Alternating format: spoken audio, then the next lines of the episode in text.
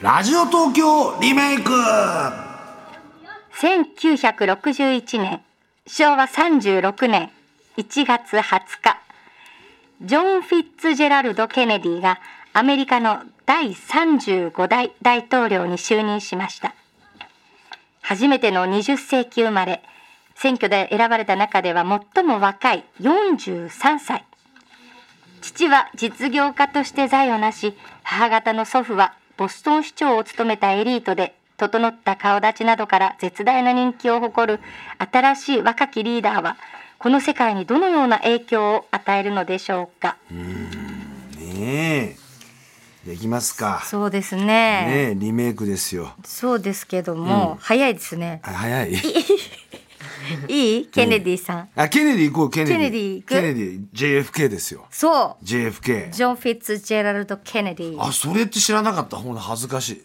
ジョン・ JF ケネディだと思うフィッツジジェェラルドジェラルドフィッツジェラルドケネディ Yes おっしゃよっしゃよっしそうもう第二次世界大戦では従軍マリリン・モンローとあ沖縄ゃね大きなハッピーそバうースそうデーディアプレデントバースデーそうだよね歌ってたねあれマリそリうンすモンローごい間を取るねって言ったハッねピーバースデーディアジュラクよっつったって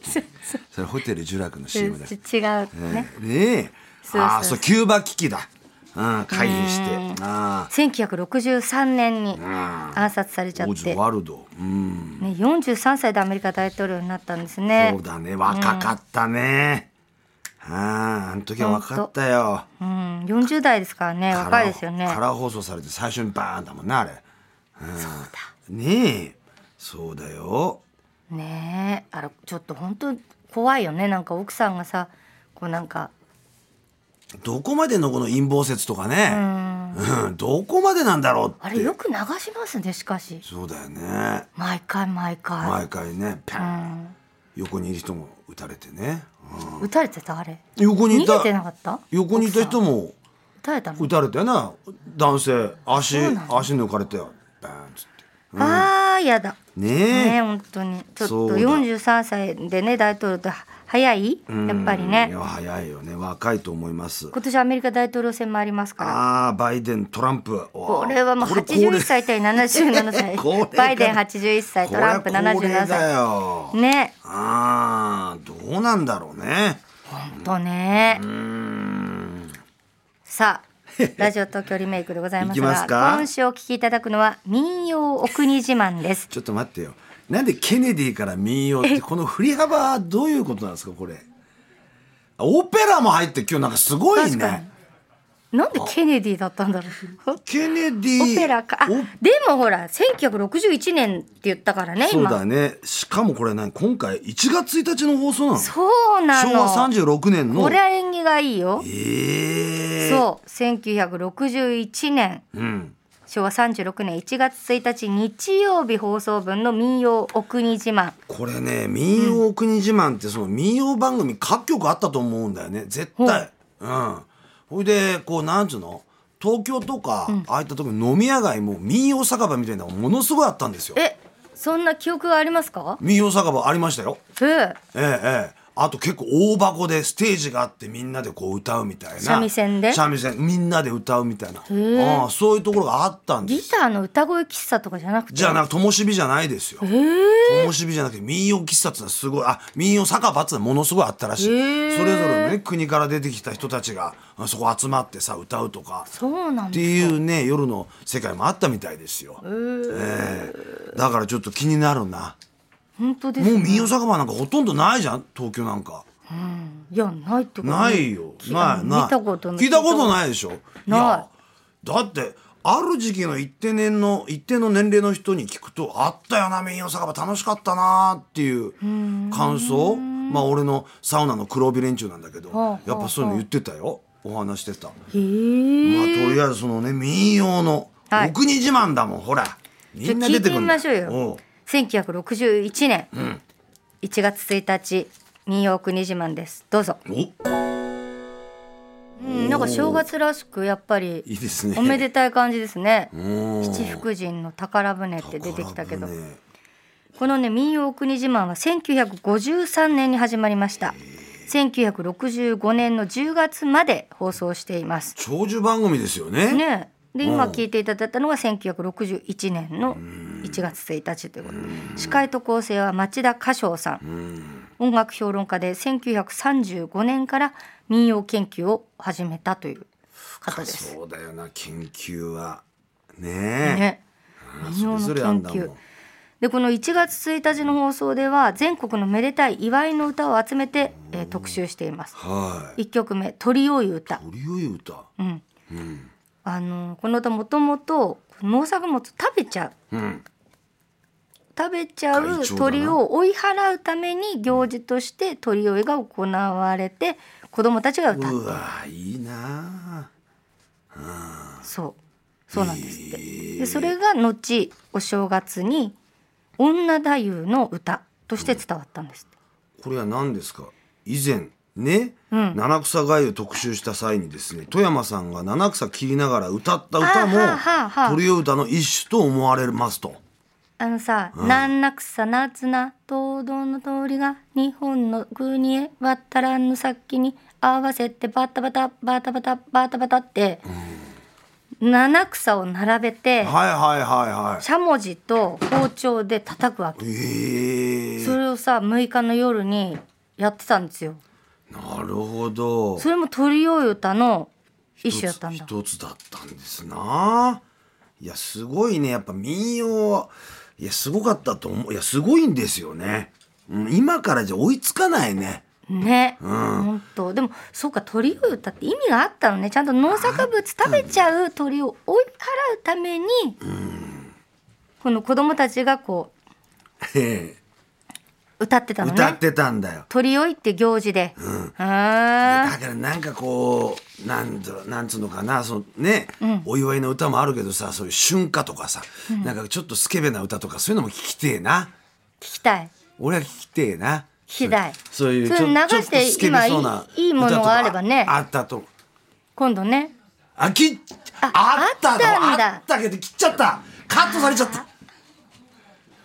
確かでもなんかそういったところもおおらかさが感じるんですよねにね当時は流してたんで、五穀豊穣だとかそういったことあこんでなすふかりしてら流しちゃえばよかったね。なあカットされちゃっ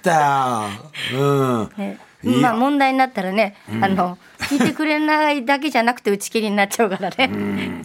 あそうだけどそうなんだあ、民謡国自慢もそうなんだって1965年で終了そうそうそう。それで、あそうあのー、1964年を境に生ワイド番組が増えてああそっかで10分番組とかそういうほら短い番組が減ってっちゃった。だから民謡国自慢も1965年で終わっちゃった20分の番組だった。20分の番組って言っても割とね長いといいういか番ねいい組でですすよよね。で番組が終わった後、一般参加形式の続くんですよ民謡は。ね続くよ滅びないよ絶対そうなんですよ、これうんほら今民謡お国自慢が一応一旦終了、うん一旦っていうか終わりましたはいで一般参加形式の民謡のど比べになります、いいねのど比べさらに民謡のど比べ がみんなの民謡みんなの歌じゃないとこそうろいやみんなの歌なんですよこれがみんなの歌の先駆けみんなの民謡すごいねこれ名前変えて71年まで続くのこれだからあのもう民謡お国自慢から続いたとしてましょうよもうみんなの民謡までそしたら1900何え53年からだから18年20年だよ、 20年ぐらいだからその頃絶対民謡酒場っつうのもうどっかどっか増えたと思うよそっかそっかうん本当に本当にうんねえやっぱこういうなんですこかねれ民謡ってだから木遣りとかも民謡なんだね木遣りもそうなんだ追い分けうん相撲ジンクのジンクもそうだジンクもしそ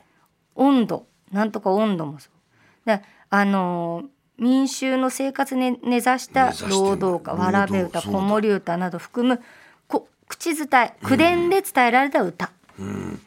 ね今ある民謡5万8,000曲あるとも言われているってう新日本機構再びなんか見るとねやっぱ出てきたりしてね、いいんだよあないいんだよなあれなんかな、いいですねうんそうよだからこう伝わり方でやっぱりどこどこの地方ではこういう感じで歌われててっていう違いもあるんでしょうねきっとねちょっとね。面白いねいろいろ。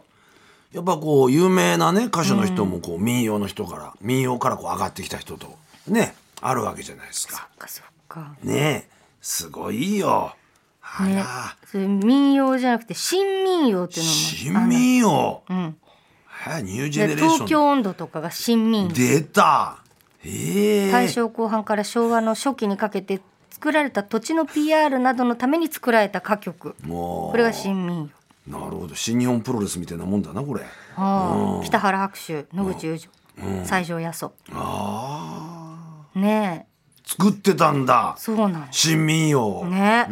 新民謡ちょっとライトめな感じなんだよね。カジュアルにした感じなんだろうねそ。うなんですねきっそとねうそうだと思いますよこ民れ。謡だから流行ってきたのかな逆になんいやかもっとやっぱ根深い根 深いというか、うん、あんそういのっかたものが、うん、そっか根差主したな民謡うん、阿波踊り阿波踊り茶道家さもう基礎節、ソーラン節節、うん、北海盆歌盆歌うん、あえんやこがさどてれてれてれてれこやらそうらそうあーあれもだよ。お江戸日本橋あら深川節すごいね。などなどまだあるよ。五万曲だいよ。やすごい。なこれすごいね。奥が深い。オペラもいいね。オペラ対民ね謡。でもイタリアの民謡みたいなことなんだなでしょうじゃない？でしょうねそうでしょう。ねカツオネがそれに近いな。カンツあ交渉あ、フォークソングあ。ええいい。ああ、だじゃあけどあいみょんは新民謡なのかな新民謡かもしれないね。うん。新新民謡うん。だけどやっぱ牛のことをベコとか言ったりとかそういったことをやっぱねあ、ーベコとかさ、あ駒とか馬のこと駒とか言ったり、そういったことでじゃもないそ。れなんか昔の教科書に「べこ」は牛とかけって書いてあったなです昔の教科書にベコ。そうなんかそいういじゃないねだってささっきさいいこと言ってたよ言葉の鉛はお国の手形っつって最高だよ。ねこれだよ。じゃあ何なんですか標準語って富山さん教えてくださいよ。 それが答えですね。わかりました。それはね私も思うの本当お国言葉ってねいい言葉だと思います思いますね。ただねちょっとアナウンサーとしてね、仕方ないんですね。えーじゃあ続いていきますか。36年、昭和36年1月1日。おこれもまたね、はい同じ日ね、これめでたいええーお正月らしくめでたい四国の愛媛の民謡一曲どうぞえいいね。ほすごいねなんかう。ええこれあの愛媛県の代表的な民謡の一つである「伊予漫才」 これ漫才の漫才じゃなくて「万歳」って書いて漫才なんですってはその起源は300年ぐらい前あ。うわちゃ江戸時代中期寛永年間の頃ですってうんであのこの漫才うん太夫と才蔵の2人が一組になって太夫が扇をかざしていろいろめでたいえーねもあの寿の言葉、めでたい言葉「ほぎごと」って言うんですって。うん。おを言って才蔵が小鼓を打ちはやして愛の手を入れる掛け合いで進行するっていうものだそうでお。すす。ごいねこりゃ。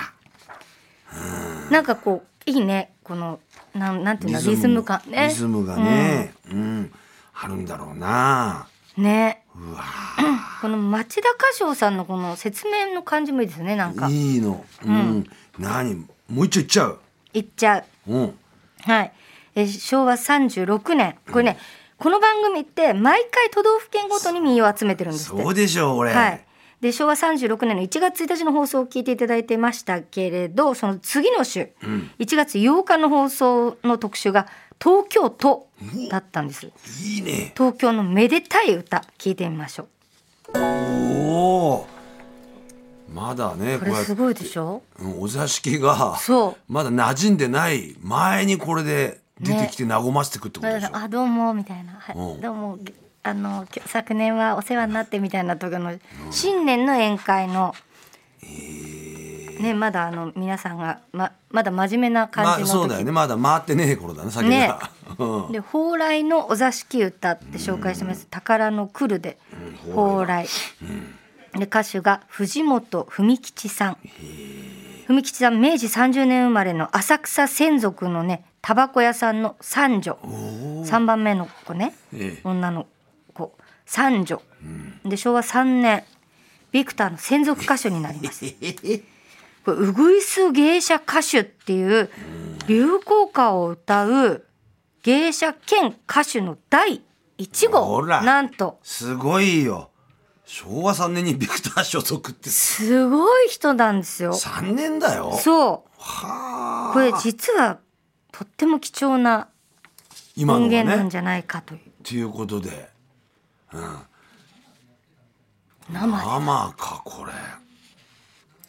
すごいじゃレコードなじゃないいもんよね生でほっっていうもう一発勝負でねやってるんだ、本当だから町田歌唱さんは、いろんな歌手の人たちと会ってたね合ってんだろうな、毎週ね何でも詳しいぜ、ねどこどこのなんとかがなんとかだって何も言ってねえんだけどさああほんとああそう、で俺はこのね蓬莱のお座敷歌はい聞けたって貴重な音源ですからはいすごい嬉しいんですけど、